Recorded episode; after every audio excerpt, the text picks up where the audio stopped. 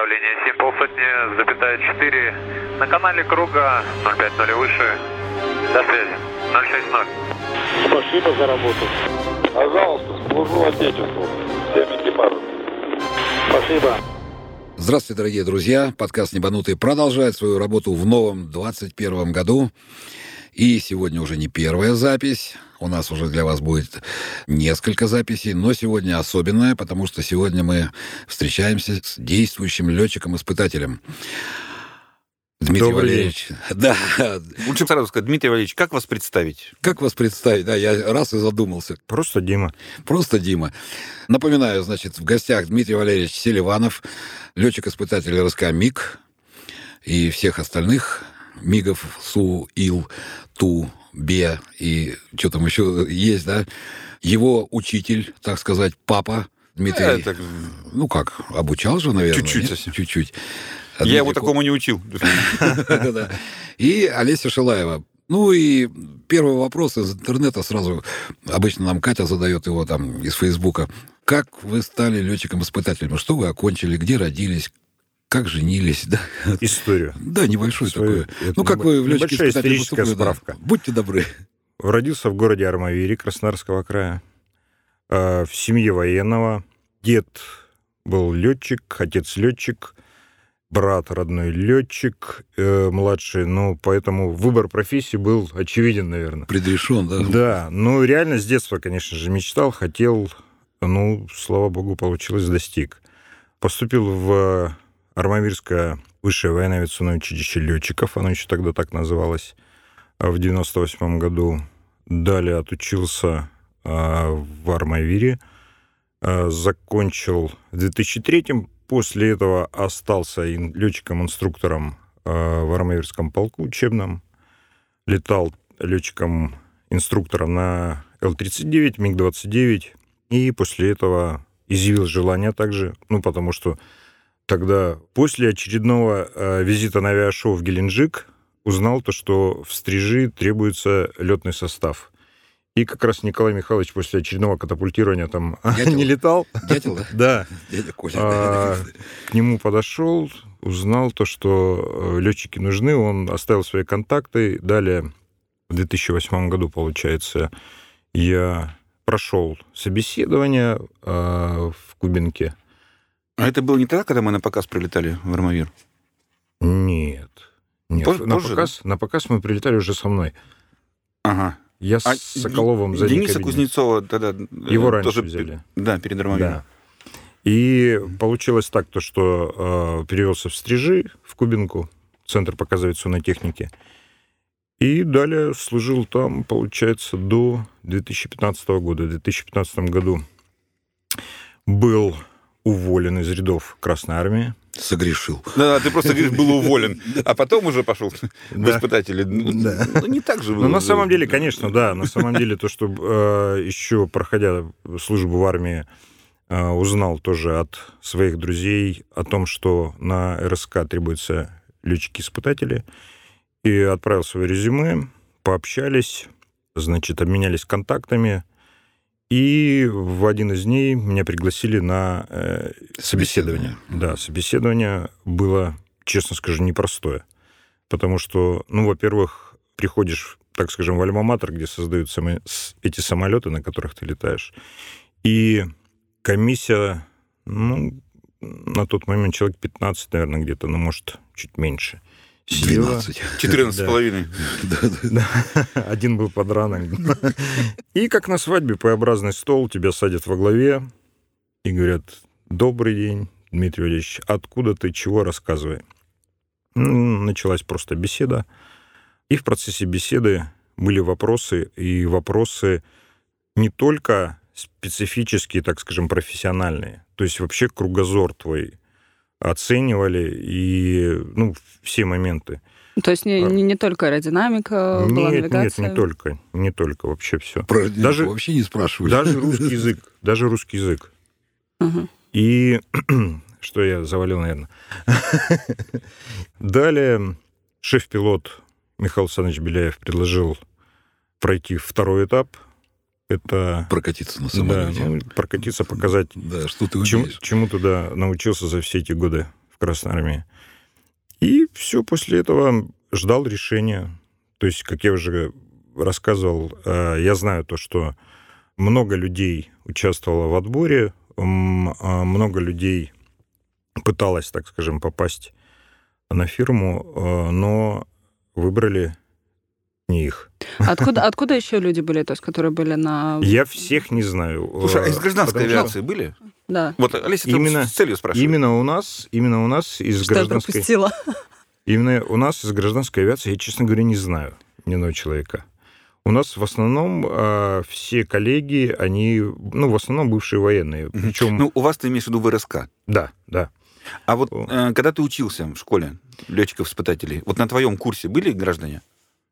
Нет, не было. А, так, так, так, так. Один был...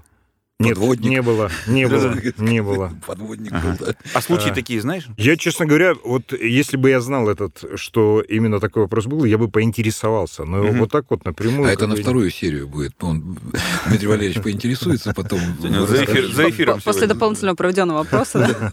А какой у вас общий налет был, а, вот когда вы пришли а, на отборное А испытание? военным Да. не нужен налет. Ну, там, там А небольшой, Просто да, чисто там интересно. Просто интересно. Где-то 1100 вот так вот часов было. Мгм. Ну, особенно если взять во внимание ту специфику, которую в стрижах, когда у тебя гора полетов э, 8 минут полет или 9 минут, когда ты взлетаешь на форсаже и выжигаешь все топливо за это время, то много полетов, а налета мало. Мгм. Мы за 7 минут только пассажиров успеем засаживать. Да. Сажать, в смысле, в самолет. да. А, тут уже- а тут целый рейс. У нас клиенты. Да ё-моё, да. да.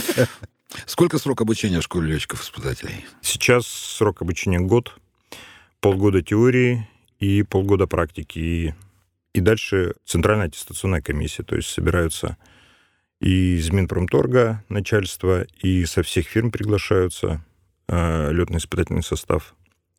И происходит экзамен.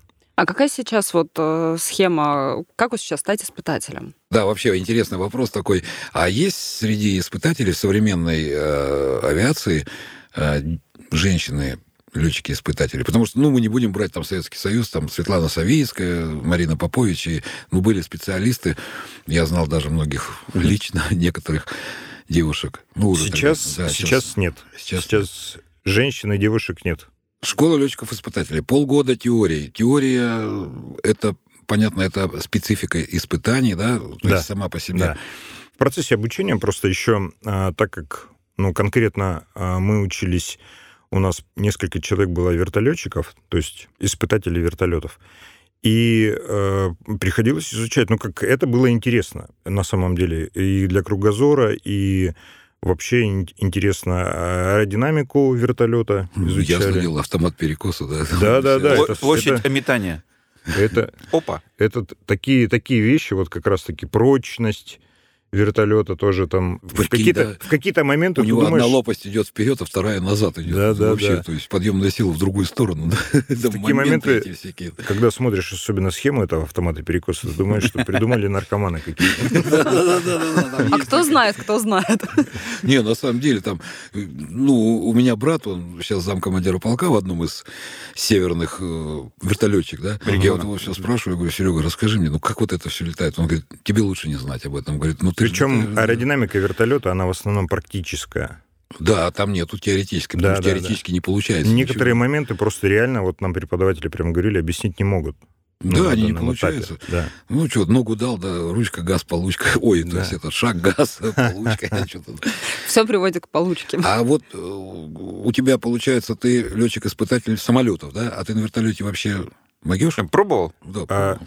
Или на это не входит? На вертолете только на тренажере. Пробовал на тренажере. Ну и по молодости не буду рассказывать в армии. Ну, на тренажере я в Торжке пробовал. Да. Ну, мы не будем рассказывать, да, А, потому что не, не скажу, где, да. бывает. Я не, не скажу, где пробовал. Получается, лицензия летчика-испытателя, она дает право летать на всем. Вот, а просто э, на каких летательных аппаратах? на, на всех. Можешь летать на всех. Вот на экраноплане Пройти можешь? можешь летать на экраноплане. Нету отдельных курсов экранопланолетчиков. Экранопланщиков. Да. То есть, э, получается, э, теоретическая подготовка, проходишь, сдаешь зачеты, комиссия создается, и после зачетов можешь выполнять полет. А, ну поэтому и смешанная группа, потому что теория как бы одна, да? Потом вы просто на практике разделились. Ну да. Самолетчики и вертолетчики. Да, это да. э, в свое время, там, ну, несколько, там, полтора десятка лет назад, дядя Витя Заболоцкий, ну, известный, да, летчик-испытатель тоже, его все время приглашали, а в то время, ну, это как раз середина 90-х, там, вот, начало 2000-х годов, очень много было самодельщиков, которые начали там всякие придумывать и строить самолеты, и вот они Заболоцкого приглашали, и он там все подряд там испытывает, там садится. У РЛА, естественно, нету у этих самолетов, ничего нету. типа Самодельные писал, да. Я все время так. А я как-то с ним на Як-18, что ли, где-то там что-то на Тэшке летали. Я говорю, а страха-то нету вот вообще в такую садиться? Он говорит, я свое пожил, типа, там, не, ну, понятно, такое. У меня большая ипотека. Да, большая ипотека, да, да, да. Интересная штука такая, конечно. вот это. Интереснее было наблюдать реально, а, когда у нас э, в группе учились еще и штурмана. Они То есть тоже ведь ис- испытатели. Да, испытатели. И когда штурман слушает там про флаттер, когда им рассказывают, или про аэродинамику вертолета, он, конечно, глаза округляются и говорит, зачем мне это надо? Ну, это знакомая, да, вещь. А мне это нужно? Зато потом навигационный расчетчик. О, раз Да, плечи да. расправились. Да, да, да, да, да. А, мне кажется, интересно было бы людям узнать, а, на платной или на бесплатной основе учатся в школе летчиков-испытателей. Только на платной. Ну, всегда, всегда за это платят. Да. Ну, понятно, Просто что не кто? самостоятельно. Да. Да. э, Как бы школа летчиков-испытателей, я так понимаю, это не благотворительная организация. Нет, единственное, фирмы, наверное, да, единственное, да, Мгм. а, если ты приходишь, получается, грубо говоря, со стороны, все-таки школа летчиков-испытателей, она а, входит в состав летно-испытательного института ЛИИ имени Мгм. Громова. И а, летчики-испытатели ЛИИ, наверное, учатся бесплатно. Там, я не уточнял. Ну, там просто. знаю, взаимозачетом Да. каким. А, Или как, лётч- как подразделение, может, скидка есть. Да, фирмы, э, которые э, берут на работу и отправляют на обучение, они, конечно же, платят за твое обучение, за каждого. То есть ты уже знал, куда пойдешь, в какую фирму работать? Да, я уже э, работал. До... Я а, уже, грубо ага. говоря, был устроен на работу и уже... Мгм. А переучивание, ну или обучение в школе уже потом. Да, После да, того, там как- просто как начинаются курсы, там сказали, с такого-то числа начинаются. И уже был уволен из армии, все, и как школьник ходил на занятия с портфелем. Мне также еще до увольнения сказали, Дмитрий Александрович, а у нас тут одна группа отказалась лететь в Стокгольм на переучивание на Боинг. Может, вы полетите? Ну, я человек военный, понимаю, что второго шанса в принципе может не быть. Я говорю, конечно, да. Когда вылетаем? Говорю, через неделю. Вот мне за неделю пришлось пройти ком- компьютерное обучение на Боинге, повозить свои документы, чтобы уволили побыстрее и так далее, и так далее. Интересное было время. В Стокгольме это вы учились... э, В Ирландии. Ну, Да-да-да, Оксфорд. Aviation Академия. Знакомые места. Да. Вот, кстати, вопрос такой интересный.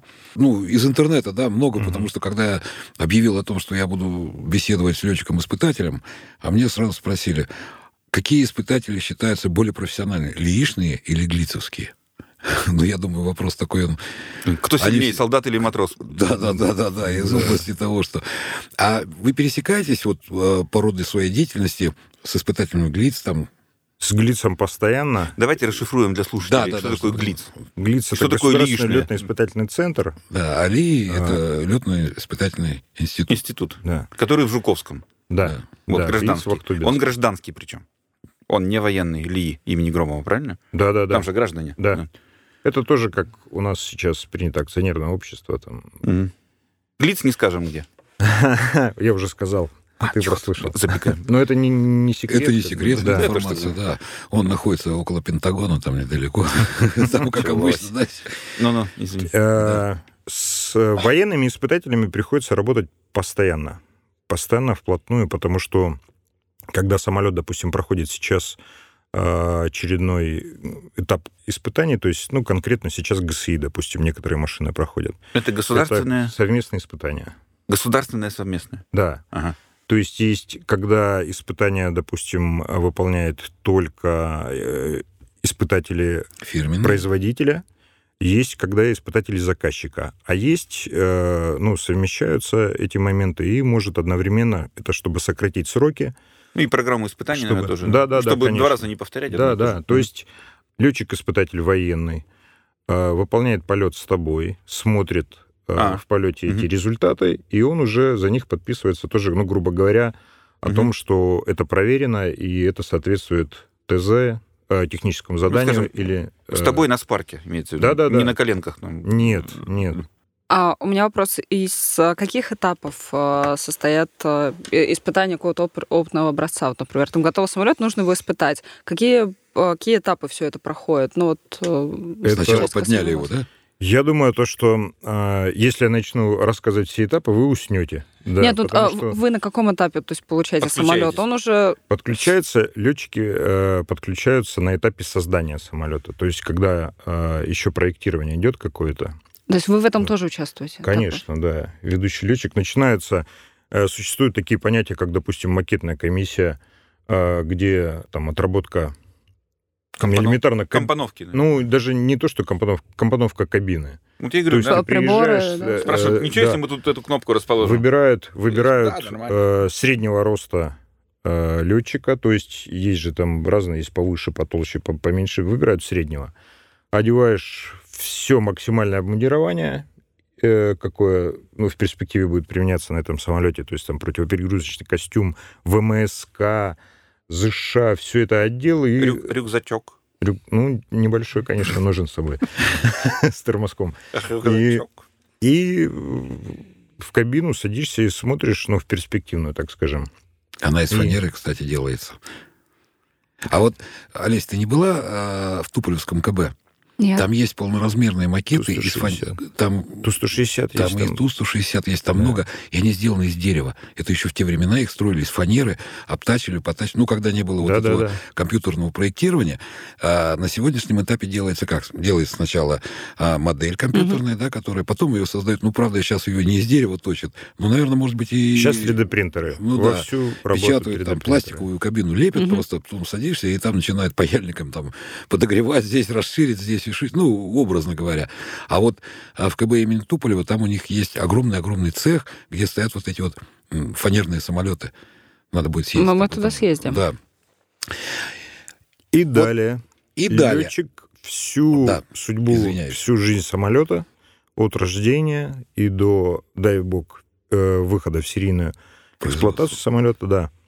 Летчик постоянно а, движется с ним, постоянно работает, постоянно в одной связке с инженерами, постоянно с инженерами общение, постоянно работа, постоянно какие-то предложения, какие-то беседы, споры бывают. Это нормальное явление, то, что... э, От эксплуатантов рекламации, и- наверное, и- там какие-то. Ну, А, да, ну, но и это самолеты, эксплуатантов, это уже на том этапе, когда уже он в серии. Ну, а то есть именно- самолет, когда в серии, все равно его испытания про- продолжаются. Есть, что есть такое понятие, есть такое Доработки. понятие эксплуатационное испытание. То есть, да, когда самолет уже серийный, когда эксплуатируется в лидерных частях там где-нибудь, всегда ждут оттуда ответа и оценки, что нравится, что не нравится, что чтобы можно еще переделать. Тем более, переделать. да, тем более, если раньше, грубо говоря, самолет как сделан было, э, ну, тяжело, э, сложнее, скажем так, не то, что тяжело, сложнее переделать что-то.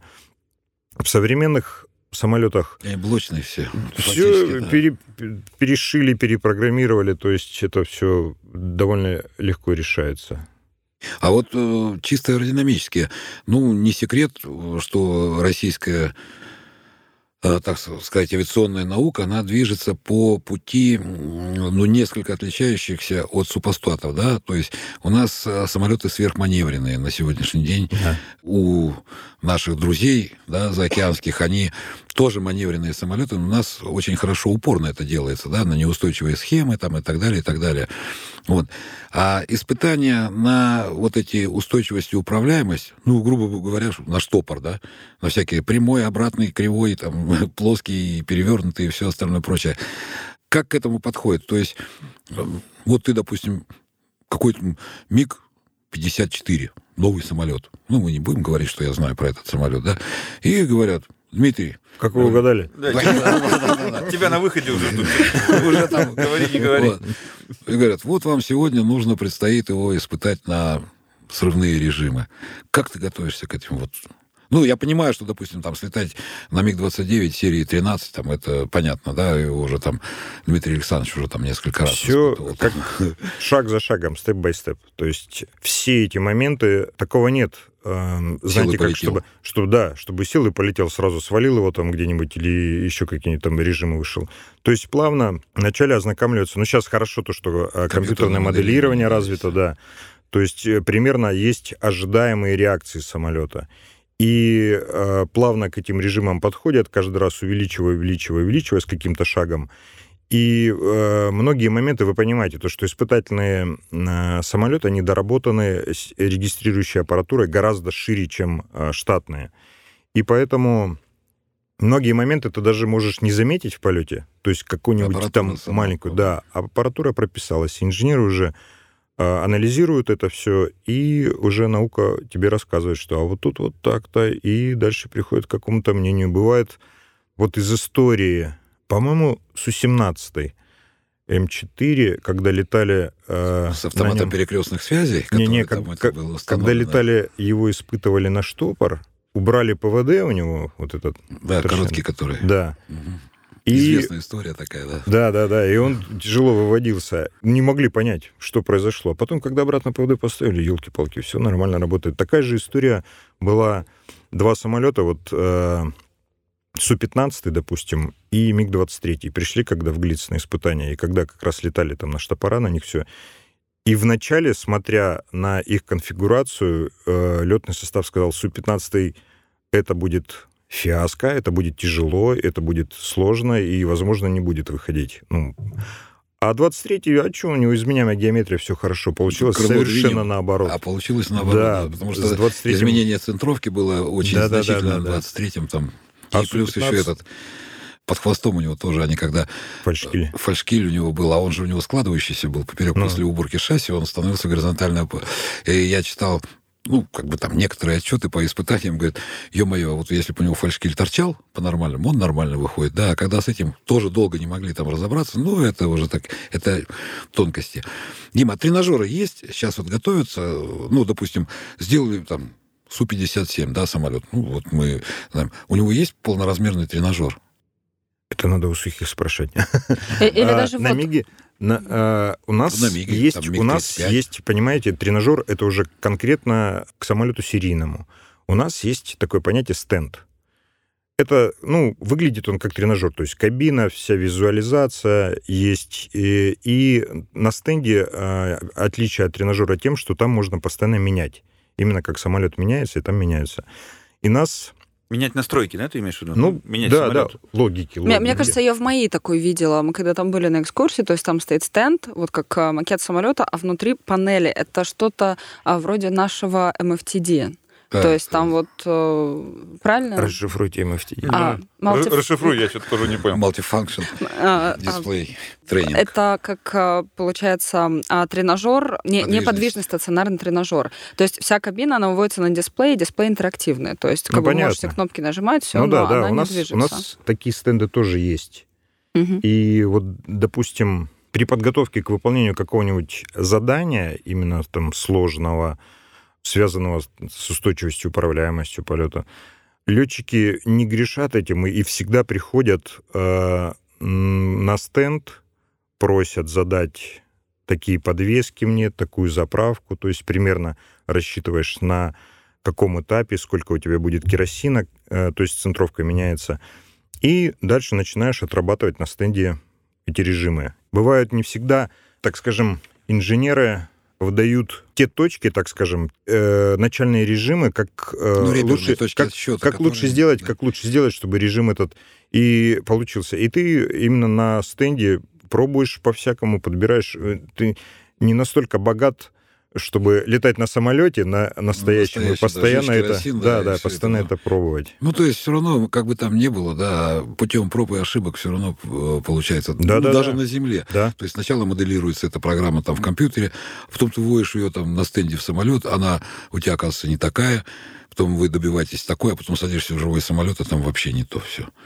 Потому что там Бывает той такое. кнопки нету, которая была на стенде, да, ее еще ночью не прикрутили, кто-то ушел. Бывает, и такое, да. Как обычно. Дим, испытываются самолеты э, ведь не только там на э, срывные режимы, там на большие режимы какие-то, на высоты, на скорости и все. Мне вот интересно по поводу испытаний на холод и на жару. Ведь есть такие тоже ведь испытания. То есть, Да, есть испытания такие. то есть вас посылают в Якутск. Нет, нас не посылают. Нет, слава богу. В Анадырь. Самолет устанавливают в, специальной, в специальном контейнере, да, в морозилку, и где испытывают именно, чтобы он э, функционировал во всем диапазоне температур. Как Такого- просто решили, да? А раньше-то как, как зашлют, так Ну, зашлют. раньше, я думаю, то, что раньше э, просто не было таких морозилок. Морозилок, да, Да. больших. Ну, а что, Боинг ведь испытывал свой 737. Да и, по-моему, не только 737, он в всех. Якутске именно. Они все Именно в испытывают. Якутске. Но самое интересное, самое интересное то, что я знаю то, что гражданские самолеты, да, их испытывают, они Мгм. летают, э, летают, В где ловят места, да, да. Ветра, Якутск где, где температуры там ловят сидят. разные, где высокогорье летают, Мгм. там испытывают тоже. А Про истребителей, ну, я думаю, что просто он менее требовательный. Это не, не наверное. фактор, наверное. Не знаю, ребята... Не, этом- просто Боинг 700 там какой-нибудь там или 800 какой-нибудь, да, его не запихнешь в холодильник. Ну да. Таких холодильников нету больших. Вот, поэтому я думаю, что это как, а, помнишь, когда мы беседовали с прочнистами, тоже было вот Лией Громова, у нас девушка была, главный инженер по прочностным испытаниям, и мы ее тут пытали-пытали, а как вы ломаете крылья? Она говорит, о, это самое любимое занятие, сломать там какого-нибудь самолета. И вот так вот заулыбалась. Да, заулыбалась. Нет, действительно было интересно, вот эти прочностные, но вопрос-то в том состоит, что действительно там даже самый крупный, там, я не знаю, там, МиГ-31, да, э, один из крупнейших, наверное, истребителей, по, по габаритам, я имею в виду, по массогабаритным размерам своим, его можно в ангар загнать где-то, а попробуйте его Да. загнать там какой-нибудь Ил-96-400 в холодильник. Холодильник для него поди Где, построй. да, построй холодильник, он дороже обойдется, чем вся Якутия вместе взятая. Ну, не вся. Можно закопать его. Это опять же, вот как взять наши тренажеры, да, полнопилотажный тренажер, которых мы раз в полгода отлетаем. Один тренажер стоит как два самолета. Да, тренажер дороже. Тренажер всегда, он везде стоит... Сумасшедший что- день. Да, что большие самолеты, что маленькие. Тут еще вы должны понимать важность тренажера для- именно для гражданской авиации. Потому что в военной мы особые случаи отрабатывали в воздухе прямо. В том числе, ну, конечно, до выключения двигателя не доходило, но, допустим, заход на посадку с одним двигателем, один двигатель просто убирается на малый газ и полетели. А как отработать это гражданскому Мгм. пилоту, когда ты с пассажирами летишь, да, один мотор задрессировал, и такой... И полетел. А ведь Да. в советском аэрофлоте... Многие пассажиры потом просто не придут еще раз на рейс. Я когда на Вот, Ту-154 денег не водился, была такая, было такое понятие, как аэродромная тренировка. И она не только И она была- включала в себя полеты Да. по кругу, да, она включала в себя полеты там на потолок, опять же, на разгон, дросселирование двигателя, снижение аварийное. Но это было, при, когда керосин стоил копейки, да, и мы могли, имели право. Это на, на всех типах было? Ну, я на Ту-154 летал, на Ту-204, на такие вот, э, ну, то есть вводился, когда на этих самолетах аэродромную тренировку проходил. Вот как мы, когда в Америке получали Да-да-да-да. самолеты, облет самолетов, то есть на, с отключением гидросистемы и всего остального Мгм. прочего, вот то же самое у нас. А вы в воздухе отключаете гидросистемы? Но у на- у нас нет такой возможности отключить. Как бы отдельного А, то есть выключателя нет. Не- нет. современ- Нет этого Работает, крана. Сняли да, кран, работает. Алексей Викторович, после, после вас. Работает, работает двигатель, есть давление в гидросистеме, не работает, нет давления, это аварийная насосная станция. То есть Вот. теперь не надо включать, выключать, просто запустил двигатель, и все уже Да, работает. да, и контролируешь во время запуска именно рост давления в гидросистеме. Поэтому инженера из экипажа и убрали.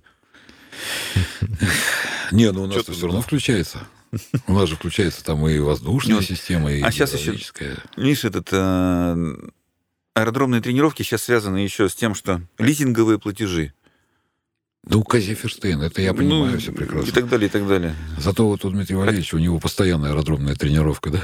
Да, с утра до вечера. Какой распорядок дня летчика-испытателя? И существует вообще ли такой распорядок дня, там, вот три дня работаю, пять дней выходных или наоборот?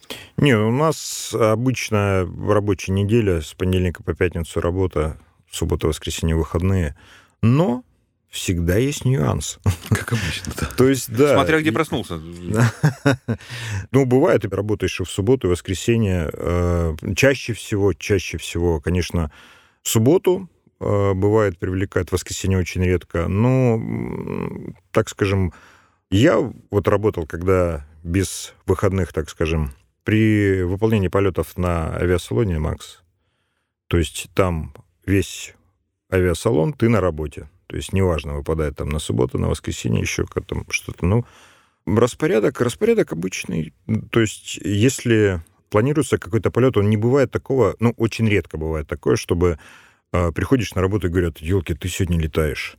То есть, конечно, это все заранее, э, согласно всех руководящих документов, проходит подготовка. Но самая главная подготовка — это, опять же, ты с ведущим инженером общаешься. Основная задача — это э, понять и узнать, чего именно они хотят добиться от этого полета, то есть что увидеть. Какие цели и Конкретно. задачи, Да, да, да, и да, результаты по да. этим целям и А, задачам. и потому что бывает, я рассказывал, бывает очень объемные полетные задания. Берешь с собой весь Талмуд, ну, ты не можешь запомнить всего. Все разное, все меняется. Поэтому э, это требует подготовки. К некоторым полетам и не один день готовишься, так как э, там и самолет готовит, и летчик готовится. Постоянно ты уточняешь, выясняешь, а может быть, давай здесь сделаем так, а может быть так. Тебе объясняют то, что э, нет, допустим, здесь делать только так надо, или наоборот соглашаются с тобой. То есть это все нормальные рабочие моменты. И далее в день полетов приходишь, постановка. Вы же не всегда один же летаете, иногда там и инженер. Если двухместный самолет, то вдвоем, но инженеры не летают. Нет, да? Они Нет. боятся. Кто ведет записи, когда вот летишь на, ну, на боевом, на, в одноместном самолете? В одноместном все ждут от тебя информации, что ты запомнишь. Слушай, Система вот видеорегистрации. Записывать там как-то... Ну, ты А говоришь, Так делаешь пометки. целый. Не, А делаешь как? себе пометки и запоминаешь. там, типа, а, сделал, галочку раз поставил. Просто, ну да, да, и так- такие моменты. Просто бывает, ты для себя заранее э, выстраиваешь тот алгоритм работы, тот порядок действий, как, Мгм. как ты будешь это делать. Потому что а, бывает, ну, как тебе выдают, допустим, нужно там столько-то режимов сделать, каких-либо, так абстрактное, так скажем. И ты понимаешь, что из режима А в режим Б большая очень, ну, много времени, Мгм. большая разница. То есть там надо или Либо высоты высоте, набрать, скорости, или да. разогнаться, да. А между А и режимом С, допустим, Есть- небольшая разница. И ты их меняешь местами. Мгм. И Не никому об этом не говоришь. Не-не, это как бы ты можешь. Да. Ну. Это главное, чтобы прилетел, всем рассказал. Что Да, было не, а не- не случайно. испытатель может залететь там и пару бочек сделать, пока в зону шел, и это потом аргументировать тем, что а вот мне показалось. Ну, э, э, я так скажу, то, что никто не лимитирует, хоть 300 бочек сделай, пока летишь.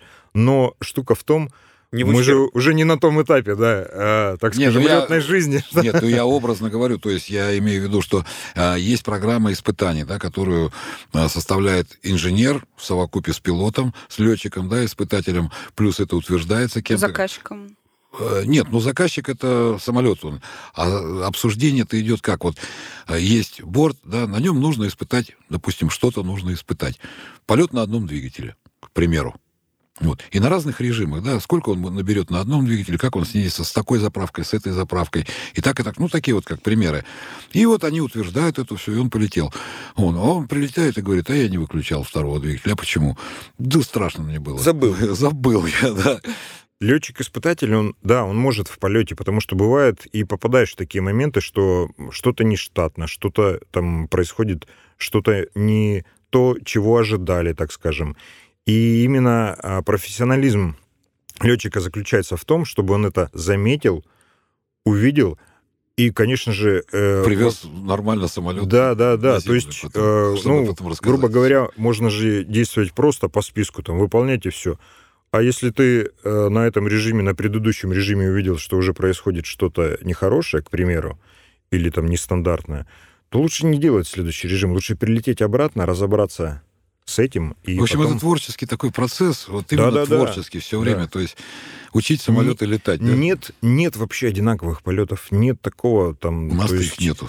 И то- Ну, Знаете, как старший коллега у нас говорит один, приходят ко мне гости и говорят, о, ты же летчик-испытатель, ну расскажи, как там небо, там часто видишь все. Он говорит, вот именно, я летчик-испытатель. Я, говорит, взлетаю в кабине. я небо сижу, вообще не вижу. И всю дорогу в кабине, говорит, только там э, захожу на посадку, выглянул, о, полоса, все нормально, сел. Вот чаще такие. Э, Реально, даже на перелетах мы, допустим, перегоняем самолеты куда-то, и то подходят и просят, ну, реально, потому что что-то проверить, что-то сделать. А сколько самолетов одновременно летчик-испытатель ведет? И не, я не беру ведущего, да, который взял новый т- типс, абсолютно поднял, а вот уже когда идет стандартная обыкновенная работа программы испытаний, и ты Я же понял. летаешь не на одном типе, да? У, У- тебя их там- участвуют, да. участвуют, все участвуют во всех испытаниях.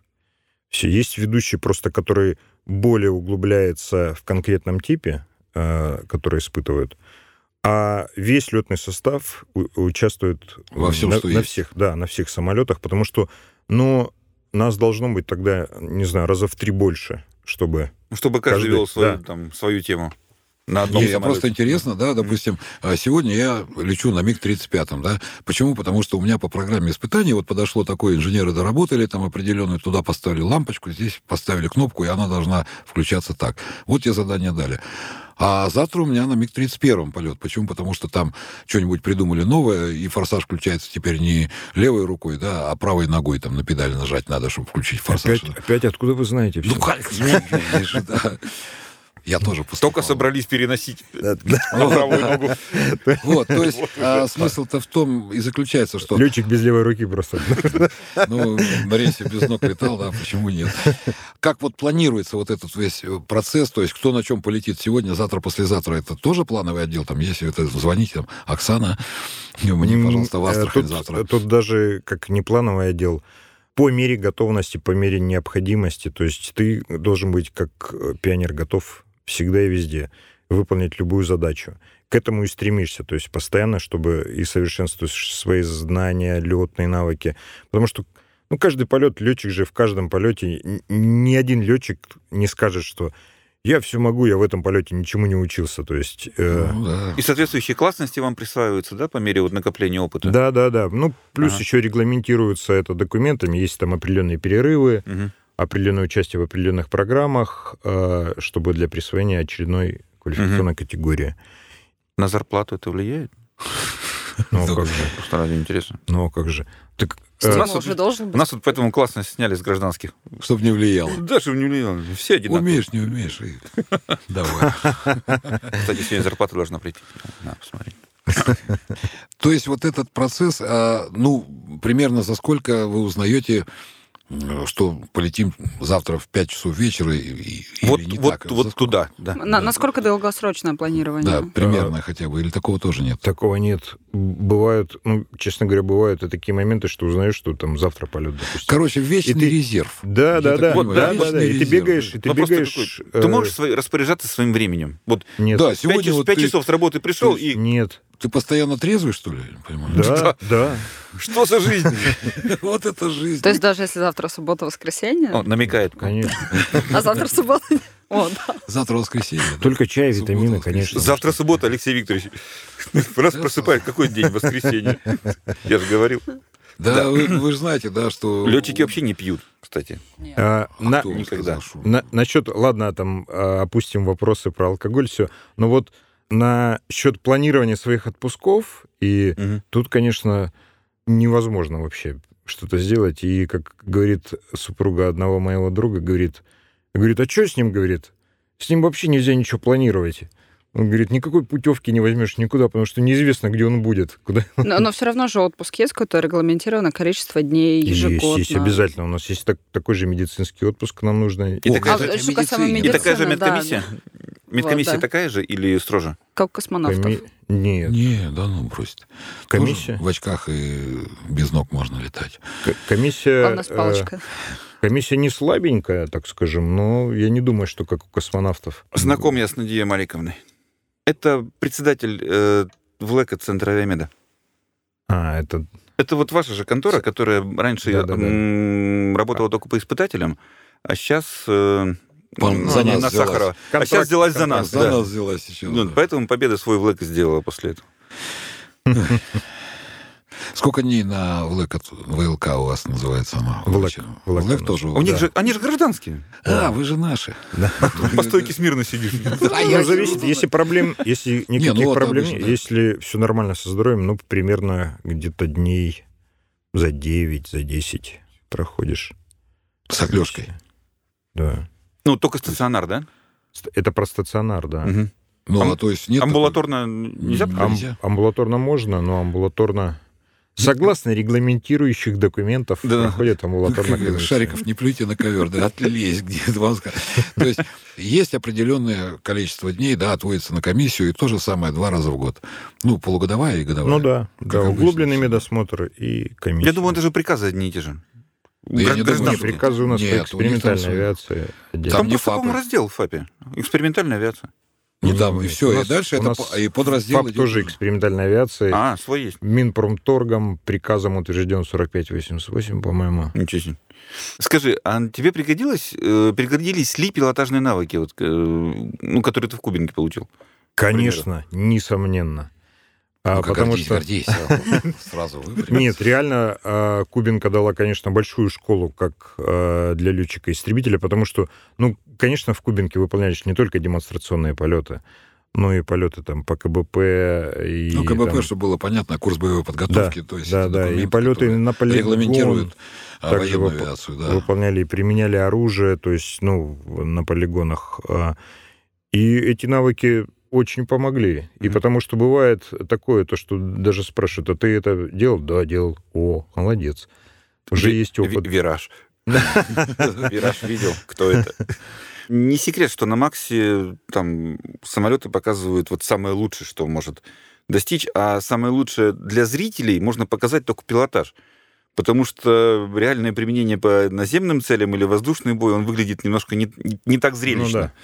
Вот. Да нет, Э, ну, И вот тут- пилотажу учат в школе летчиков-испытателей Нет. или нет такой или вот это ты отдельной сам себе программы? программу Нет, пишешь, да, и а, отрабатываешь. В школе летчиков-испытателей этому не учат. А непосредственно при подготовке к авиасалону... Конкрет- ну, по конкретным задачам, лю- к любой ага. выставке, там где-нибудь демонстрации э, техники, подписывается программа, Мгм. потому что это акционерное общество, это а, программа любая, это деньги резервируются мгм, под понятно, это. да. Это оплачивается там керосин, твоя Там, зарплата. По большому счету, Министерство обороны может себе позволить там не особо... Ну да, да. А здесь, э, согласно программе, то есть эта программа на методическом совете обсуждается, утверждается, и все, как, как это все оформили. Об- Самолет готов. облетывается перед э, Ну, непосредственно? тренировки, конечно. Да, да, да. И летаем, и, и- и даже, ну, чтобы никто не подумал, что а, летчик-испытатель сел и сразу там демонстрационный полет э, полетел. Сразу вираж на высоте 50 метров. Да, ты вначале Кто-нибудь летаешь, вначале летаешь где-то на средней высоте, Мгм. там То есть полетик все как два. в Кубинке, короче, да, да? потом При на, восстановлении. на малой высоте. Ну, потому что бывают перерывы с демонстрационными полетами. Ну, понятно, да. от Макса это к Максу там. не основная примеру, работа, да. да. Да. года. Основная работа скучная. года там. Вот, вот- вот основная работа испытателя скучная или не скучная? Основная работа испытателя очень интересная. Я Мгм. говорю, серьезно, бывают такие полеты, вот просто, ну, ты балдеешь как профессионал, то есть Мгм. как летчик. Ты понимаешь, что тебе доверяют делать то и просят тебе делать то, что в любой другой авиации за это бы тебя просто не то что наказали, а выгнали бы сразу. Про две бочки, помнишь, ты спрашивал? Меня чуть не выгнали, блин, за лишнюю петлю в свое время. Не говори, всем-то не рассказывают. Это в училище еще было. Уже все. Ну, в училище-то... Ну, ты того училища уже нет Того училища уже нету, да, и страны-то и нету, где ты учился. Да. А были ли какие-то ожидания, когда вы шли в испытателя? Что-то ли оправдалось, или что-то, наоборот, оказалось лучше, круче, или немножко не так, как э, вы себе это представляли? Ну, честно говоря, когда уходил, было, знаете, такая, э, ну, реально, не, не буду врать, такая эйфория, то, что, ну, это же испытательная работа, это верх вообще топ авиационный. вообще, да, да. да. И ты понимаешь, когда общаешься, ты, э, во-первых, а, вначале было в диковинку то, что ты на работе общаешься, у тебя э, коллег несколько, там, Ну, героев с России. легендами, да. Да. И они с тобой общаются как с коллегой, то есть они уважают твое мнение, они не говорят никогда такого на работе у нас нет, что я тысячу раз так делал, а ты вот молодой там, типа, ни, ни, нифига подобного. Не неси есть- ерунду. Да. То есть тебя послушают, твое мнение, где-то тебя поправят, где-то наоборот с тобой согласятся. То есть, я же говорю, это все постоянная работа такая. Не разочаровался ни на секунду. Э, вот в, в работе в своей. моя мечта была. и с удовольствием бы вот, чтобы наша страна также продолжала расти, двигаться в этом направлении, чтобы было работы больше, но она реально интересная. Ну, конечно, интересно. Новое оно всегда же интересно. Да, так еще э, тот момент, то, что когда ты можешь, ты участвуешь в создании самолета, то есть ты понимаешь, что по твоему мнению, по твоей просьбе могут что-то поменять, и этим будут потом пользоваться в строевых частях, и будут тебя... Ну, ли- естественно, то есть самолет либо- будет такой. Либо икать будешь постоянно, будут вспоминать плохим словом, либо наоборот говорить. Конечно, это интересно. Мы вот тоже с Дмитрием Александровичем думаем, мы предложили в прошлом, позапрошлом уже году, да, говорим, давайте мы тут строим, пролетим над Москвой на Боингах. Он, «Ну, идет. А у нас есть кому летать, да? Вот Дмитрий Прохоров есть у нас, да, Ряполов есть, Копосов есть. У нас, у нас уже ромб готовый, в Ну, принципе-то мы... А вы зеркалом пролетите, вот это будет вообще... пассажирами будет много, потом отмывать долго будет. Нет, ну это смех смехом, конечно, но мы своего все равно добьемся. Демонстрационные полеты сделали уже, да? Тоже программу писали, кстати. И нам вот утверждали, и тоже с нами считались, думали. Это Да. Мо- Москва-Москва, который Москва, Москва, мы сделали рейс Я такой понял. интересный. Вот, кстати, весь, все здесь А что участники. вы, Все здесь. чё вы его удивляете? У него Жуковский, Жуковский постоянно. Да, у него он постоянно каждый день. Как быстро можно долететь из Глица в Ли? Ну, неофициальный рекорд, по-моему, по-моему, 26 минут, по-моему, неофициальный рекорд. Гиперлуп, в общем. Да, это когда а, МиГ-31 испытывали, и нужно было испытать а, на длительность на сверхзвуковом полете. То Мгм. есть, ну, как бы маршрут. Да, и, Пока и думали- керосин не кончится, да? Не-не-не, Да. смотрели, ну, э, Считали как бы на этом режиме сколько... Нагре- Там нагрелы, там, там И, и, э, Вон титановый. особенности. Не страшно. думали, думали, где... То есть это нужно пространство заказать. Ага. Ну, вы понимаете, какое Да. большое пространство. А потом подумали, а что, говорит, на перегоне, если вот так вот перелетать, можно попробовать. И взлетали с Ахтубинска. Не я участвовал, я тогда еще не был испытателем, мне рассказывали.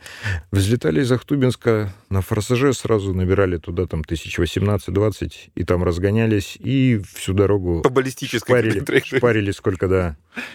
Помнишь, я вот э, сегодня мы перед этим, э, перед записью с, Дмитрием беседовали и вспоминали, э, как мы с Сергеем Петровичем Авакимовым разговаривали, инженер-испытатель Мгм, Ту-144, когда он говорит, да мы на Ту-144, вот там на 18-19 там летим, летим, летим. А ты тогда говоришь, как без форсажа? А тогда же летали без форсажа. Не было тогда еще, ну, они были, конечно, я имею в виду, что Ту-144 был бесфорсажный. Наоборот, у него, да, у него бес- бесфорсажный сверхзвук. Я знаю, и у Конкорда тоже. 144 был. И. Конкорд также. А что мы до сих пор не можем? На Боинге? Ну, это вопрос к двигателистам, скорее. Знаю я одного того- такого товарища. Мечта пригласить Я его его в подкаст. Да. Но для этого надо полететь в Питер. Да, ну Нет, ладно, подожди, от- почему? отвлеклись. Да, отвлеклись. Работа летчика-испытателя, она ограничена возрастными рамками. Не по здоровью, я имею в виду, а возрастными рамками. Вот, допустим, работа гражданского пилота, ну, военного, да, обыкновенного. Вот мы все тут втроем сидящие, ну, Олесе не довелось там, а мы втроем, мы все служили. Мы знаем прекрасно, что в военной авиации, в принципе, летают лет до 40, не старше. Я имею в виду строевые части, боевые части. А средний возраст 35-37 лет и уходят как бы на пенсию, на гражданку. Дальше мы на гражданке летаем, ну, до 60. Это как бы все официально. Есть индивидуумы 61, 62, 63. Да. Потом до А- 65 возят. Я думаю, да, можно, если ты проходишь. Летчик-испытатель есть ограничения по возрасту? По возрасту нет, по здоровью. Только пока по здоровью. комиссию, То есть когда пока- комиссию проходишь, да, летаешь. Потому что я просто э, могу рассказать про своего старшего коллегу Геннадий Борисович Скоромнов. Он, главное не соврать, чтобы... Он вот крайние полеты делал в 72 на МиГ-29. Причем пилотаж. То есть он Слушай, ну, летал... Александр Николаевич Харчевский, Да, он же сейчас э, трудится испытателем, по-моему, на Иркуте. на Иркуте. Это да. начальник Ну, не, не- не испытатель- да? не испытателем, но... там- Облетчиком, заводским. Ну, заводским. Нет? Я, честно говоря, не знаю. Не знаю, летает он или не летает. Во время моей службы его поздравляли с 63-летием, по-моему, на 9 мая, когда И он еще пролетали. летал, да? Да. Во всё. Так он мне давал допуск инструкторский на предельный режим на МиГ-29. Ему было что-то лет под 60. Э, Я вам скажу, То есть он сидел сзади, вообще спереди, просто, да? да. При этом он на МиГ-29 имел такой допуск, но на 29-м достаточно давно не летал, потому что на Су-27 у него основная была специ- машина специализации вот в Липецке. И он мне такое показал на 29-м, чего я, в общем... вот После чего ты не стал видел, да. единственным Да. летчиком-инструктором военно-воздушных сил. Три, да? Ну, три не- бочки не по дороге в надолго. зону он По показал. в зону, да, Потому да, что да. я генерал, я могу. Да, я мне можно, да? Есть ли какие-нибудь требования к наличию английского, э, именно к уровню английского языка? Вот, э, например, в? Есть требования, потому что э, выполняем полеты в командировках за рубежом, бывает. Не буду называть каких странах. И, Ну, нет, ну, э, специалистов обучать же тоже надо где-то. Да, да, да. И Технику инструкторские полеты, нашу, да. и, допустим, там какие-то приемо-сдаточные испытания, э, то есть за границей, и, и все. А там как там, ну, все на английском, и все. То есть а вас обучают тоже там Good школа? day, там? request startup. Это я помню. Сейчас вот, быстро, расскажу историю. Игорь Валентинович Ткаченко, к сожалению, да, нас погибший в девятом году, начальник э, Спад. Кубинского, да, ЦПАТа, э, центра показа. Он рассказывал, когда инс- инструкторил, он возил там каких-то иностранных курсантов, испаноязычных вот откуда-то с, э, Цыган, с, с Америки, там вот оттуда, южной или северной. Ну вот, и, говорит, летим, и впереди, говорит, сидит там человек, он по-английски не бельмеса, и я, в общем, тоже. А летим на Л-39. И что-то у него, говорит, там это, сорт, загоре... э, красная лампочка загорелась. И он мне кричит, инструктор, инструктор, eject. Типа, eject. Ну, типа, катапультироваться. Ну, да, да. А я, говорит, сижу, даже не знаю, как его остановить-то. И я ему во, во все уши говорю, раз так руки поднял. Ну вот, видимо, Ну, говорит, да, не дернул, чтобы держки, потому что вылетит оба, да, видимо, сработала, знаешь, генетическая память. Он хэндехох. Не Всё на всякий случай воздух один раз шмальнул. И так, говорит, долетели. Он говорит, руки только начинают. Я опять хэндехох. Тут хоп. Все, говорит, так долетели, приземлились, все, объяснили ему, что лампочка это как бы просто лампочка. Это Подожди. лампочка. Новый год, да. Не торопись. Мигает, она же сверкает. Елка в кабине. Да. Взломчик. Ну, А вот так- как у нас один, э, ну, это еще в бытность мою, там, в одной из авиакомпаний, в Sky это было. Ночью полетели они в Ростов, у них рейс был. Женя Сыстеров. И от нечего делать. Ну, летит и летит, скучно стало. Он решил лампочки проверить в кабине. Все, он включил их. Ну, все, это освещение, елку все зажег. А потом выключать, она не выключается у него. Ну, что-то там замкнуло. И представляешь, такой ночью в такой кабине в глаза. веселый, да, в глаза. Я когда инструктором летал, вот на Л-39 любил, на йоге летаешь, там за облаками, допустим, ночью с курсантом, в задней кабине все выкрутишь в ноль Темно. освещение. И на небо смотришь. Там, Звезды да, да, да. красиво очень. За облаками как раз ни, ни вообще земли никакое освещение не мешает. Млечный путь видно. Да, да, да, да. Очень интересно это. Кстати, Дмитрий Валерьевич, а вот у меня такой вопрос. Вы как действующий летчик-испытатель, инструктор, да, я так понимаю, Да. а вы имеете право давать простым линейным летчикам какие-то допуски? Вот, допустим, я хочу а, на Цесне получить допуск. Я на ней умею. Я могу сдать зачеты, а вы меня можете проверить и расписать мне допуск? Это, это надо, надо документы руководящие почитать. Там Освежить. Освежить, да. Не, просто что-то такое Есть чем- школьный есть чем вопрос. прижать. Холодная. По-моему, могу. А еще раз, да, вот, точно могу. По документам нет, но сам, по-моему, могу. да. Да, просто интересный такой вопрос. То есть летчик Да, испытатель. у тебя допуска когда-нибудь выходят или нет? Вот ты э, летаешь там, условно говоря, минимум там, ну, 100 на 1, да, как в армии. Мгм. Вот был самый такой минимум. крутой, да, для боевого самолета. Перерывы есть. Да, вот есть у вас перерывы или Да, нет? есть перерывы. И провозки нужны после этого, да, соответственно? Э, тоже? Ну, стараемся поддерживать штаны, Ну, понятно, да, разумеется. э, то есть летать в этих Мгм. условиях. Шеф может продлить чуть-чуть Мгм. Э, допуск. Ну, И- документы ну, либо- разрешают, да, это продление допуска? Да, да, да, да. Ну, либо по-военному это, ну, и друг, можно, друг друга и можно повезли, и опять же, э, в экспериментальной авиации можно э, на тренажере тоже там продлить. Слушай, Ну, в гражданской авиации все это делается на тренажере. Ну да, в гражданской авиации такие тренажеры, что там силы и особо не поймешь, что в реальном самолете. Не, есть. вот э, интересный вопрос-то к чему? А вот мы тут беседовали до этого. Андрей Иванов есть такой, ну, парень, который м, воспитал медведя, реальный, то есть Мансур Медведь у него. Он сам Поэтому не женатый до сих пор. Да, отремонтировал, собрал Ил-14, реально, то есть летающий, перегонял. А вопрос, вот он обратился, так как он не имеет допуска, да, на Ил-14, а ты как летчик-испытатель, ты имеешь право летать на любом экспериментальном самолете, тем более, который был серийно выпущен. Ты же можешь прийти, сесть на этот Ил-14 и полететь. Я думаю, и вы можете сесть на... Нет, я могу, но это будет просто- Но противозаконно. это не официально. Насколько это будет законно? На- насколько юридически, это надо смотреть документы, потому что я думаю, что там как бы проблем не Не-не, мы будет. сейчас, мы сейчас не сватаем, мы Я- просто я понял, я понял. Я Э, сватаю. Я. Единственное, то, что допуск на ввиду, ввиду того, что ты являешься работником э, Роскомик, ну, в частности, вот если про меня сейчас разговариваем, ну, или вообще про любого нашего летчика-испытателя, то это все делается через Ну, какой-то мгм. договор, через... Мгм. э, это все официально только. Ну, Ну, понятно, что официально. Ну, то есть делается запрос, я пришел... Ну, так же, как у нас с работодателем, Да, делаю запрос, прошу выделить мне летчика-испытателя для перегонки воздушного судна такого-то, а с такого аэродрома на такой аэродром, да?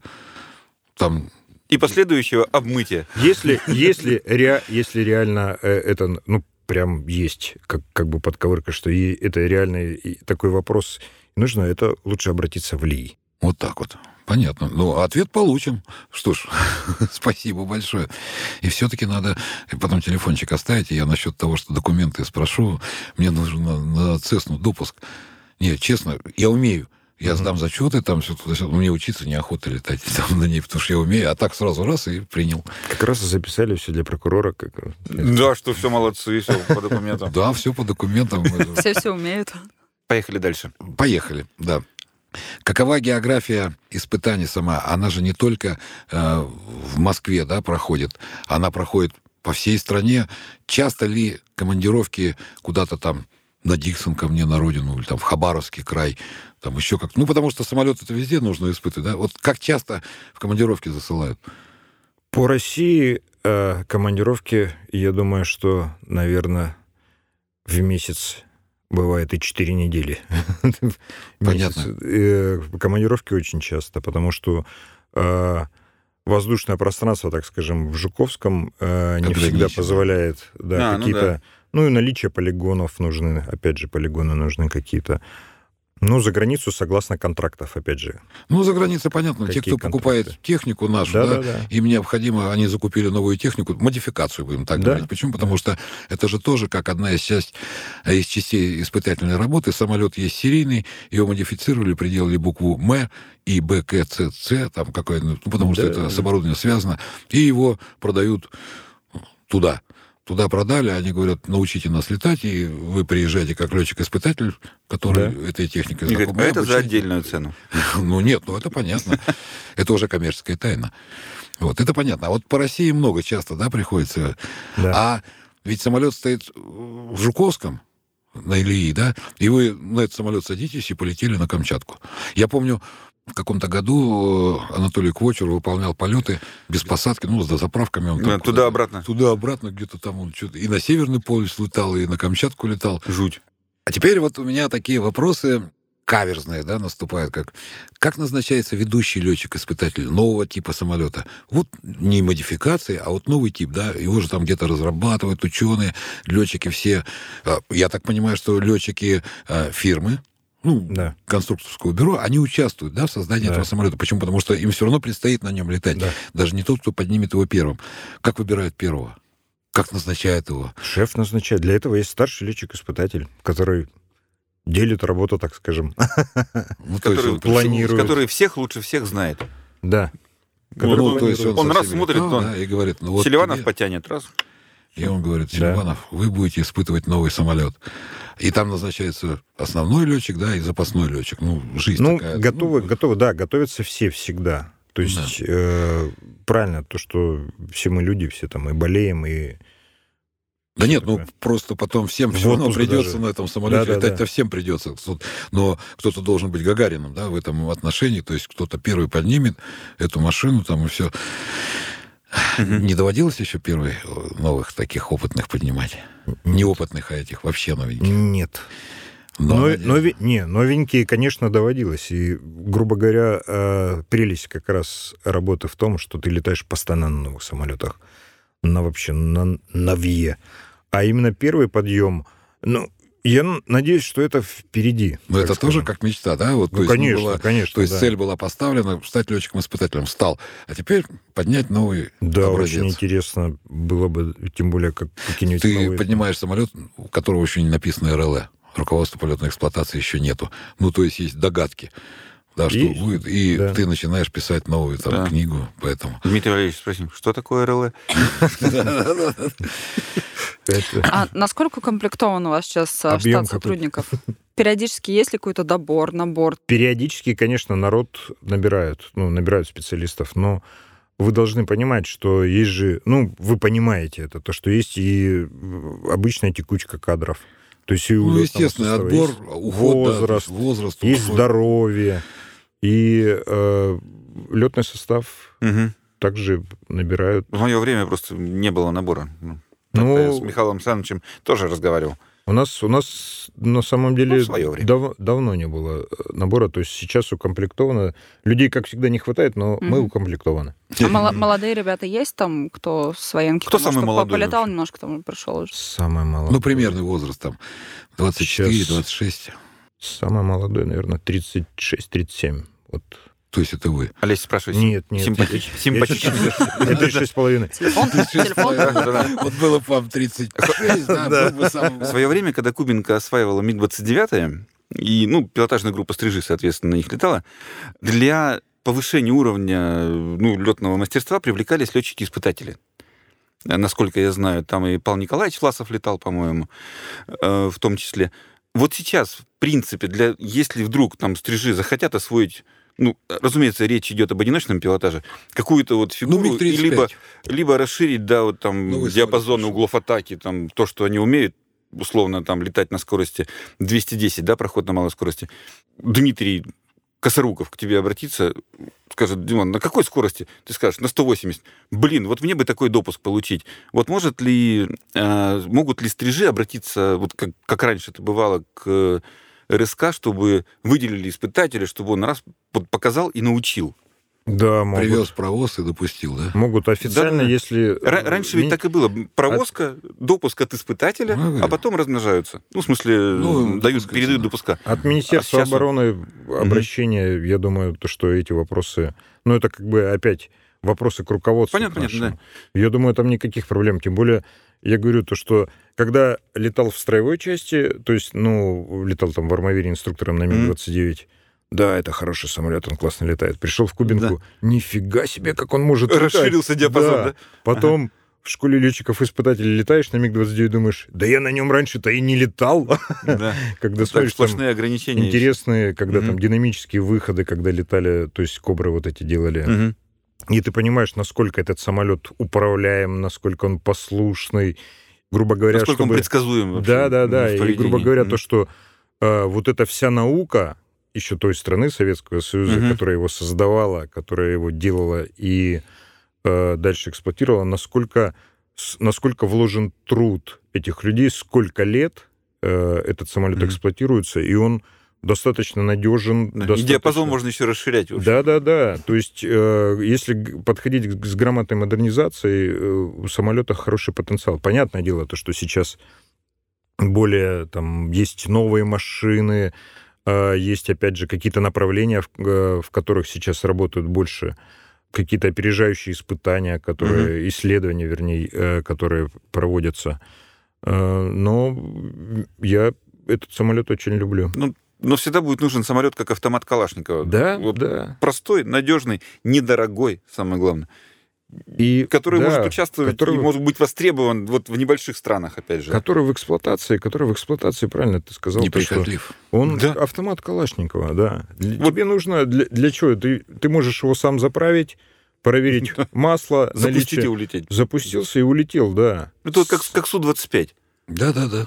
Современный агрегат, он как бы хороший, все, но он уже больше такой, Мгм. как Электрический. Компьютер, да, там как всё там компьютер. Вот он уже стоит на вершине пирамиды, а под ним, чтобы обеспечить его просто взлет, даже запуск, стоит там множество Очкарик, да, те- с техники. ноутбуком, который Да, через это, через да. провод там загружает ему который всё. требует необходимое количество техники вокруг себя, там, ну, 10 там обслуживание. самолет загрузил. опять же, качество подготовки полос, там, ну и так далее, и так далее. А вот простые наши те вот советские самолеты, ну, который их обеспечивал просто рано, блин, Мо- Нет, ну, ну, будем их говорить рано было так. списывать просто. Так нет, ну, ну, вот жалко. Будем говорить, вот тот же самолет МиГ-35, да? Я понимаю, что внутри там совершенно все другое. Но по своей сути, по своей аэродинамике, а, по своим... Он, он совсем другой. Он совсем другой. Нет, серьезно. там даже кузов другой. Я понял, я понял. А, Я просто а, чуть-чуть опередил. Почему? Да. Потому что часто очень задают такой вопрос, ну а что он такой же?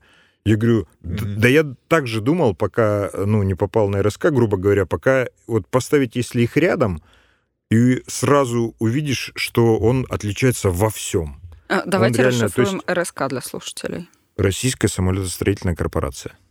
МИГ. Ну, понятно, это как... э, Давайте МИГ расшифруем для слушателей. Ми- Ми- Ми- Гуревич, да? Микоян. Микоян. Да. Копосов и Кочемасов. Коко. У нас Коко получается. Это неблагозвучно. Микоян был главный конструктор, по-моему, Гуревич зам главного. Да.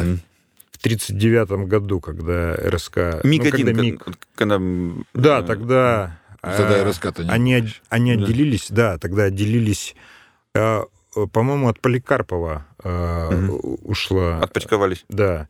И Микаина поставили главным конструктором, Гуревича поставили замом главного. Причем, как говорят, как говорит история, Микоян был очень, очень хорошим организатором. То есть Артем Иванович, он мог вот это все. Гуревич больше был таким Технарь. инженером. да Технарь был, да. э, больше инженером. И вот этот симбиоз и дал э, те самолеты, ту историю, которую мы сейчас знаем. Те Мгм. МиГ-21, которые... Всемирный язык. экспло- Да, те Это- МиГ-15, МиГ-17, МиГ-9, которые там в Корее, во Вьетнаме воевали только где-то. 21 это как вот опять же автомат Калашникова. Мгм. Это даже выполняя полеты, ну, так скажем, в наших дружественных странах, и летчики некоторые говорят, слушай, говорит, я в свое время летал на МиГ-21. И я, говорит, обожаю этот самолет, говорит, почему Мгм. его дальше не модернизировать? Он говорит... э, Потенциал. у него, у него, говорит, просто он должен запуститься, и все, говорит. Он только запускается, говорит, и, и на нем можно летать куда угодно, как угодно, и все. Мгм. То есть э, А я на нем выпускался на МиГ-21. Кстати, а ты на 21 летал? его мой коллега поломал чуть-чуть раньше. О, пацаны. Да. А у меня был ПФМ, Р, УМУС и один раз на СМТ даже. Вот это, ну, знаете, с бочечкой Мгм. такой большой. Эх, молодежь. Не, действительно, реально, самолет МиГ-21, вот когда меня спрашивают, ну, часто, да, говорят тоже, какой вы там самолет любите, не любите, там, я говорю, МиГ-21. Вот реально, да, то есть полетав даже на уже позжего поколения самолеты, там, четвертого поколения, там, истребители, но МиГ-21 все равно остается вот как Да. бы вот он А у вас есть какой-нибудь самый такой любимый. лю- любимый, да, Тип. особенный, Мне- особенный, который остался? То, что любимый, мне, особенный. мне, мне очень нравится, вот честно вам скажу, мне очень нравится на МиГ-31 летать. Это... это Из такой- задней кабины. Ну так, кнопочки понажимать. Из, из задней, из задней кабины, там как из бронетранспортера. а? Там Два окошка вот таких, да. Просто на этой машине, когда ты просто выруливаешь на Корабль. взлетную, Да. э, Греешь двигатель, он уже воет, стоит, он Приходите на рвется. победу, у нас еще больше самолетов. Не, ну это, это ракета, это вообще, это тот самолет, это на котором ты в наборе высоты, просто в наборе высоты можешь пройти звук. Просто если чуть-чуть Если не увлечешься чем-нибудь, да. Как э, на П-42 в свое время, да, когда Пугачев, когда испытывали, Да, они на рекорды ставили, они там тракторами удерживали. Почему? Потому что ну, не держали тормоза. Дим, сколько типов вот за освоено? Ой, я сейчас... Это... Не модификаций, типов. м, Я сейчас... Пару десятков. У меня 30. Боинг 737. 400, 500, 600, Это 700, модификации. 800, 900. Ну, мог бы вот не уточнять. Не, просто... Не, ну я, это у тебя, Не, типа. он- просто- Ну, просто могу есть, похвастаться? Ну, ты же ну вот- летаешь и на Ан-12, я знаю. Да. Ну, так... Любимый самолет, да? То ли дело в Ан-12 пришел, тапочки там, тельняшку. Загерметизировался в этой, в капсуле. Да, да, да, да, да. Плед, подушка, сказка на ночь. мы раз ле- летели из Еревана в Ростов, вот в гермоотсеке 37 человек и собака моя. Ну, в смысле, черный терьер. Да-да-да. Да. В смысле? я не 37 человек. 37 с половиной получается. Вот там, а надо сказать, там гермоотсек, он... э, Ну, в половину. Вот этой да, в половину этой комнаты. Вот, Вот. так, поперек разделить. Стоя, стоя летели, что, водила подбросил. Нормально. А, а- а Дмитрий Валерьевич сидит и пальцы загибает. да-да-да. Он сейчас нас снимет. Мне кажется, да. пальцев не хватит, надо всем подключаться. Он на, нога- он на ногах Я- уже я просто- я- не да. хочу, не хочу просто обмануть и не хочу упустить тоже. Плюс-минус. Да. Ну, в 15-20. районе- Известная Да, кокетливость где-то в районе присутствует. 15-20 вот в этом, я думаю, диапазоне. где-то. А на 12 упомянули, вы прям вот, э, в настоящее время тоже на 12 летаете? В любой момент, да, у нас, если ну, потребуется такая необходимость, мы периодически... Если что, по- и- перегнать, то... Я вам скажу то, что даже и шеф-пилоты не грешат э, этим. э, То Ну, есть за Вспомнить руль, там, навыки, ну, конечно. на Як-40, там, Классно допустим, мы... Потому что мы в командировку летаем, ну, вот по России, тот же Ахтубинск. За рулем, да? На... Да, ну, бывает то, что там на Мгм. Яше, там, ну, мы называем Яше, Як-40, или на Антошке, на Ан-32, и садишься за руль, туда летишь Да просто чтобы оплата шла, вот серьезно. Да. Для денег все, все понятно. Вот они какие. Они даже Кстати, как вот, основной экипаж допустим, с собой не берут просто. Да, да. А, Мы еще и подтаксовываем. Да, да, да. Колымет. Недорого. Ходит с ключами, да, по Жуковскому. Не- не- Недорого Астрахань, на рыбалку. Астрахань. На рыбалочку. Недорого на рыбалочку. Я сегодня одному пассажиру, который отказывался маску снять, наоборот, надеть, да? Я говорю, «Слушай, мы в Твери тебя высадим. Он так посмотрел, не, наверное. Надел, надел сразу. Ну, куда он денется? Ну. Да можно было ему не говорить, что высадим, просто сказать, мы тебя. В Твери. Я- Я-то его в Твери обещался высадить. Вот что. Он задумался, надел маску и пошел. Дим, как происходит э, адаптация? Ты летаешь на будильниках, ну, чтобы было понятно, да, на аналоговых природах, приборах, там, ну, типа самолет, тот же МиГ-31, да, он аналоговые приборы, у него АГД стоит, там, курсовая система, и потом ты садишься на стекло, глаз кокпит. Как адаптация происходит? Глаз копит, конечно, удобней. О, Удобней и как бы путь, потому что приходится сейчас летать и с MFD, то есть э, на, на дисплеях, На дисплее, и на будильниках. Да. И э, как бы переход с будильников на MFD гораздо проще, чем Наоборот, в обратную Чем наоборот, обратно. Да. К хорошему быстро привыкаешь. Да-да-да. И, ну, сейчас нужно сказать, что новые 31 они тоже уже глаз Не, ну там уже И- не полностью весь глаз кокпит. полностью. Да это у вас еще они, которые Ну да. самые новые-новые, да? Ну, и А они те, которые- уже есть там чуть-чуть. Ну, чуть-чуть. А, наверное, я не... Не, Ну, я... а чё, мы, мы с тобой на СМТ переучивались э, в свое время там.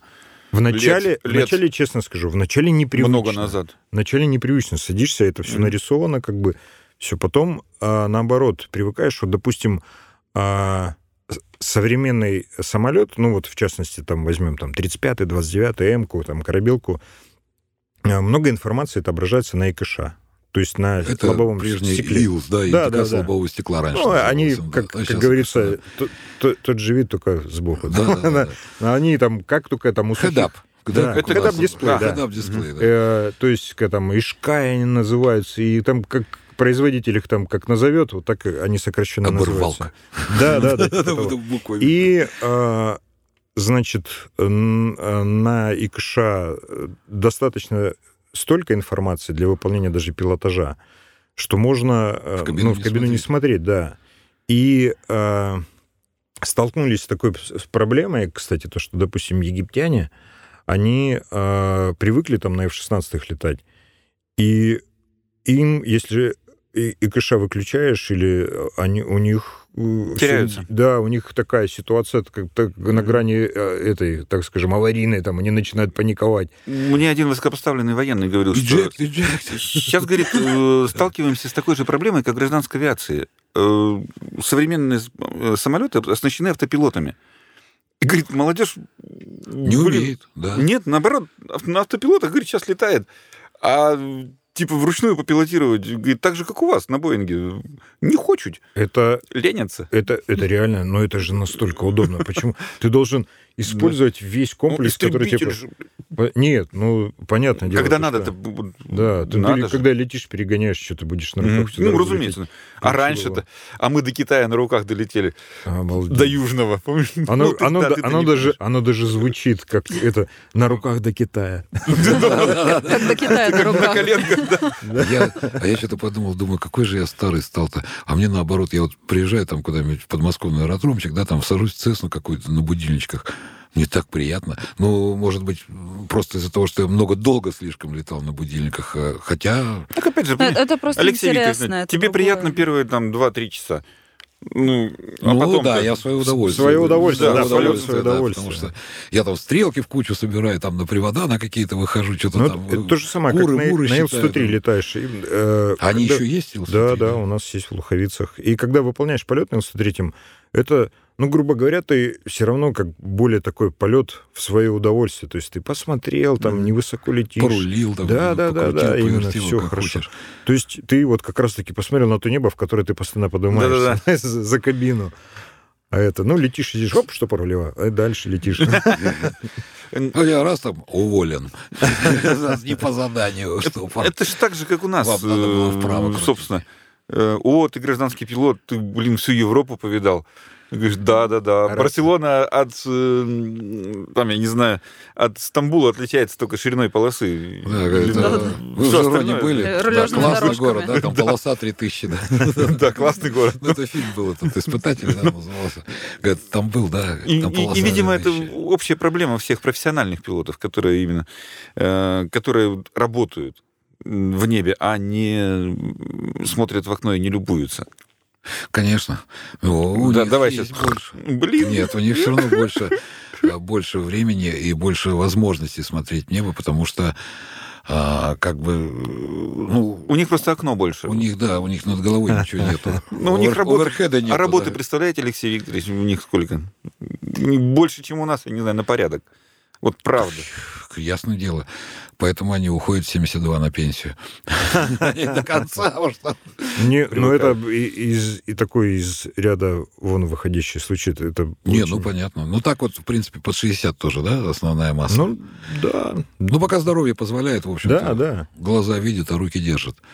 Руки носят. Потому что, опять же, э, тут как, как ситуация, вот знаете, когда а, тоже собеседование проходил, когда я в 34 проходил э, собеседование, э, устраивался когда на работу. И один из вопросов был, меня спросили, ты понимаешь, что 34 года для именно перехода на эту работу, это уже как бы такой верхний предел, то есть много. Я ответил оригинально. Я сказал, вам летчик молодой нужен или опытный? Вам шашечки, или да, и то же самое получается с возрастом, то есть человек, когда там в 60 лет, ну, все мы понимаем физиологию, то есть там может быть... Ты никуда вни- не денешься. Да, внимание уже там поменьше, там а, еще какие-то моменты тяжелее ему может быть.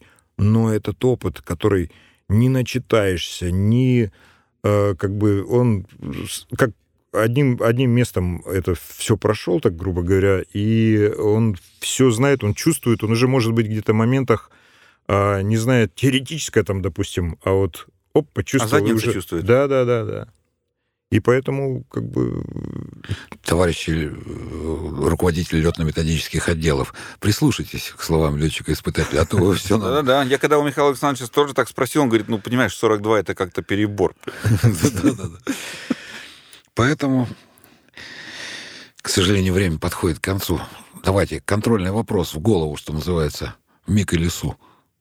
Кон- конечно, Не, Боинг, Боинг или Airbus? Боинг или Airbus, да. Мы, мы сейчас, у нас же сейчас будет, как это, э, миг, конечно, миг, Есть только миг, да, За него и держись. за него и держись. Да? да. Хорошо, Боинг или Airbus?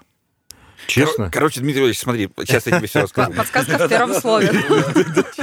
я, Э, Просто Боинг, он аналогичен э, МиГ-29 по, вот, э, по схемам управления и все такое. А Airbus это как Су-27. да, я понял. Ну, ты понял, какой выбор сделать? Я думаю, главное, самый, который безопасный. Я, я, так скажем, был э, в... Ну, не то, что безопасный, я не так сказал.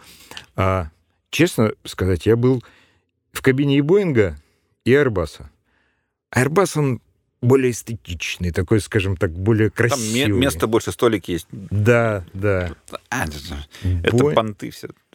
Я, мне нравится оба, как пассажиру, и потому что в основном пассажирам-то летаю. Мне оба самолета нравятся, честно. Не буду это... Кто его знает, куда еще перенесет? нам?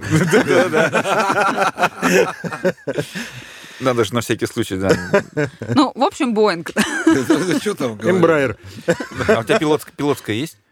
Коммерческого пилота. А зачем ему надо? Нет. У него есть... Мне просто интересно, У него вот, а- лицензия. а, что- а что там пишут? У него лицензия на убийство. А, да, вот у меня тоже был вопрос, всем, что у вас хочешь. вот в вашей летной лицензии какие там отметки, что там написано. Какие там типы Вот, указаны? Да. Или, Все. или не указаны? Все. Все. Указаны все. Вот все, которые ты освоил. Слетал Да. на чем Ага. записал. Да. Да, как только допуск получил или там слетал, все, его за- Кто может давать допуск летчику-испытателю? Летчик-испытатель. Ну, вообще, какой допуск? Допустим, если вот мы говорим о... Не- не Радика. каком-нибудь- Не-не-не, Уже если мы... Ох ты, блин. Если мы говорим на, э, о подъеме э, какого-то опытного самолета, то это собирается э, целая комиссия, Мгм. и которая то есть, разрешает этот полет, то есть обсуждается там все, начиная от А до Я, там и погода, и все обсуждается, и, в общем, когда решение принимается на первый подъем, там конкретно обсуждается. Вот и дают э, допуск А. Именно на типе, ну, проще всего, конечно же, всегда э, сердце так. Ёкнуло. Да, Стукнуло. э, Именно на типе, если брать, то проще всегда, когда есть инструктор. То есть летать. Если нет инструктора, но очень надо, То сам себе. Документы, документы позволяют. позволяют, да, да, я да, ты теоре- теоретически сдал зачет и все, подготовился. Понятное дело, что ты сам заинтересован э, живым и целым вернуться, Ну и ты, конечно же, готовишься. самолет не первый раз в жизни увидел, вот когда Да, перед да, вылетом да. подошел. Как, как говорил Виктор Маркович, э, он говорит, да. Он говорит то, что говорит, а что? ему пофиг, лейтенант, генерал убьет не хуже других, ну, грубо говоря. Да, да, про, самолет. Про самолет. Да, Таких примеров мы знаем, к сожалению. А еще у меня вопрос остался, я не знаю, да как бы можно освещать или нет.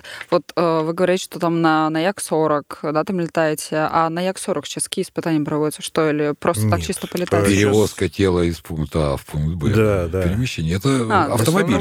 Да не на работу, когда в, летят. ос- в основном А, на Як-40 испытываешь э, этот, это нудность Нервы. полета. Вот это. Нервы, да, свои, нервы испытываешь. Испытываешь обед и ужин. Что ты испытываешь? Представляешь. Дубинская из Жуковского. Новые А, косолетки. ну, просто сели, Подождите, полетели, получается. Подождите, подождите секунду. Новые косолетки тоже надо испытывать.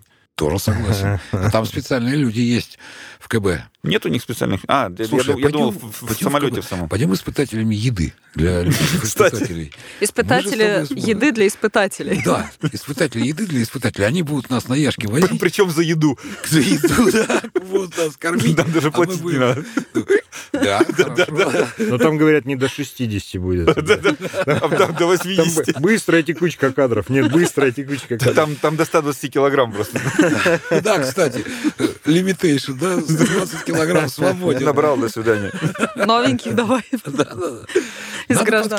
Лобецкого надо туда. Да Он долго будет толстеет, нажирать. он, да. Это тоже у нас есть свой там, летчик Испытатель еды. Испытатель еды, который ест и не толстеет. да. Везет же людям, а? Дмитрий Селиванов, Дмитрий Валерьевич Селиванов, летчик-испытатель РСК-МиГ, Дмитрий Копосов, Алексей Кочемасов, Олеся Шалаева и подкаст «Небанутые». Слушайте подкаст «Небанутые», подписывайтесь и до скорых встреч в эфире. До свидания. До свидания.